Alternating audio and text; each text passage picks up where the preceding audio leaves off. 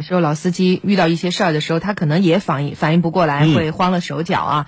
比如说日前发生在广州南站附近的一起车祸、一起事故，真叫人想起来都后怕。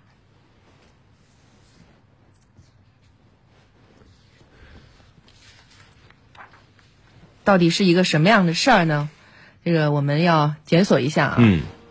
其实这几天这个临近年关呢，呃，相关的这个道路安全提示越来越多啊，各种事故的报道呢，我们也看了不少啊。这两天包括有路上看到起火的，看到路上有大货车这个运送一个超长物件，直接转弯的时候把另外一个车给碾碾平的，那我们也来通过报道关注一起。哇，着火了！会不会爆炸？有可能。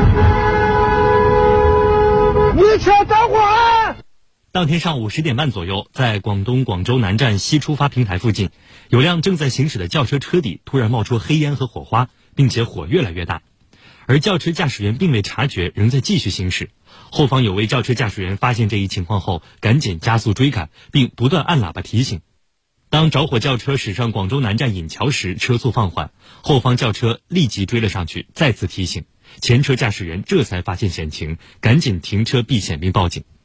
接警后，警方及时赶到事发现场疏导交通，并配合消防部门灭火。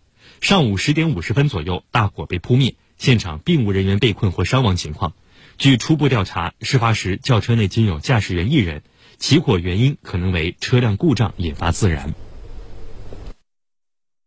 嗯，光是听音响就叫人觉得现场非常的危机。对，因为大家开车的时候，由于这个季节，基本上都是关着窗户开车。你另外一个车在那声嘶力竭的喊：“你车这车怎么样？”